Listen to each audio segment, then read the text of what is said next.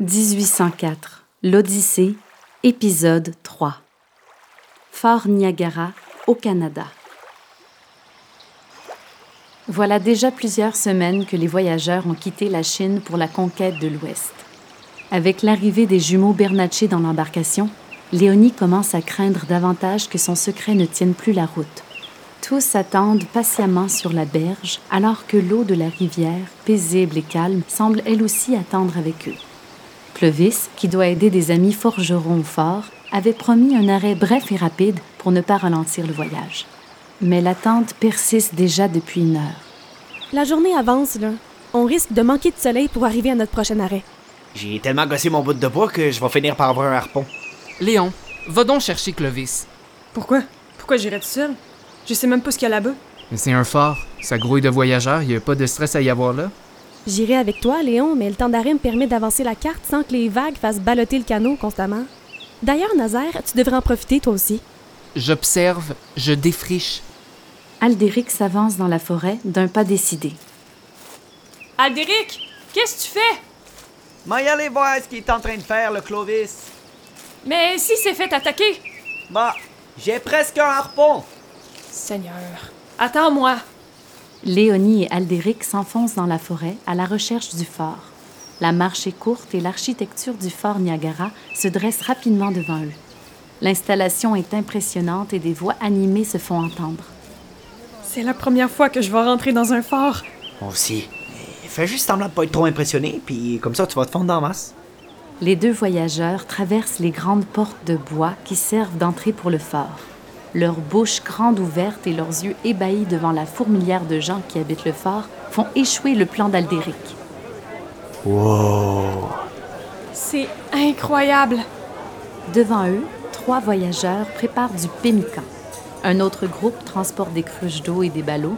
Certains font la sieste, d'autres lancent des dés sur une petite table. Il y a de la fourrure partout, des armes, de la vaisselle, des outils. Un feu est allumé et des hommes discutent autour. Ok, j'ai une idée. Tu vois le gars là-bas avec son petit couteau? Je vais essayer de troquer des biscuits de matelot pour son arme. Tu penses que ça va marcher? Euh, si je me fais ce que je vois en cuisine, euh, leur pemmican est pas prêt d'être mangeable. Puis s'il a faim, ben, les biscuits va à son petit couteau, non? Aldéric s'approche de l'homme. Léonie l'observe. La tactique s'avère efficace puisque l'homme au couteau semble considérer sérieusement le sachet de biscuits tendu par Aldéric. Après un temps, les deux hommes procèdent à l'échange. Aldéric montre au loin son petit couteau à Léonie, le sourire jusqu'aux oreilles.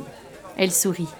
La frénésie du fort leur a fait oublier la raison de leur venue jusqu'à ce que les yeux de Léonie se posent sur une petite table en retrait où un groupe d'hommes s'échange des bouteilles d'eau de vie autour d'un jeu de cartes. Aldéric revient. Je pense que quelqu'un a abusé de notre bonne foi. Ben non, j'ai même pas donné tous les biscuits. Puis regarde-moi le beau couteau, toi. Aldéric, oh, regarde devant toi. Clovis, il aide pas des amis forgerons. Il est venu troquer de l'eau de vie. Non. Furieux, Aldéric s'avance vers la table où se trouve Clovis, visiblement sous. Léonie le suit d'un pas rapide. Peuvent déranger, messieurs? Oh, Aldéric, Léon! Ça fait combien de temps que je suis parti? Pas longtemps. hein? C'est parce qu'on s'est mis à jouer, puis là... euh, Clovis, on t'attend depuis une heure. On est en retard pour notre prochain arrêt. Mais c'est parce que... Je je pensais qu'on s'arrêtait ici, puis qu'on... Je sais pas, là. On s'en va où, déjà?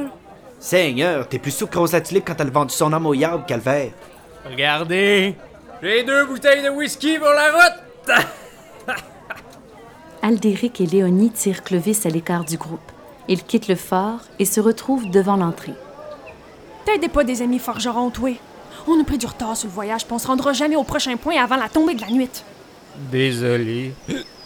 Bon, allez, les jumeaux nous attendent, là. Ils doivent penser qu'on est tous morts d'une embuscade iroquoise. Alors qu'ils emboîtent le pas vers le canot, les jumeaux arrivent droit devant eux. Saint-Calvin, on pensait qu'on vous reverrait jamais. On le sait bien. Qu'est-ce qui se passe, là? Disons qu'on a découvert que notre ami Clovis aime pas mal l'eau de vie, puis qu'il en fallait pour la route. Attends. euh, L'aide pour les forgerons, c'était pas vrai? J'avais juste soif. Combien de temps on a pour atteindre le prochain arrêt? On n'en a pas. C'est trop risqué, on va passer la nuit ici. Pardon? Yeah! Alors que Clovis, bien sous, s'émerveille de la nouvelle, les voyageurs se préparent pour une nuit au fort Niagara. Le soleil se couchera sous peu et la nuit sera fraîche. Alors que les voyageurs se dirigent ensemble vers le fort, l'eau semble avoir repris son rythme, comme un présage. Demain, dès l'aube, le voyage reprendra. Mais le retard aura-t-il coûté trop cher aux voyageurs?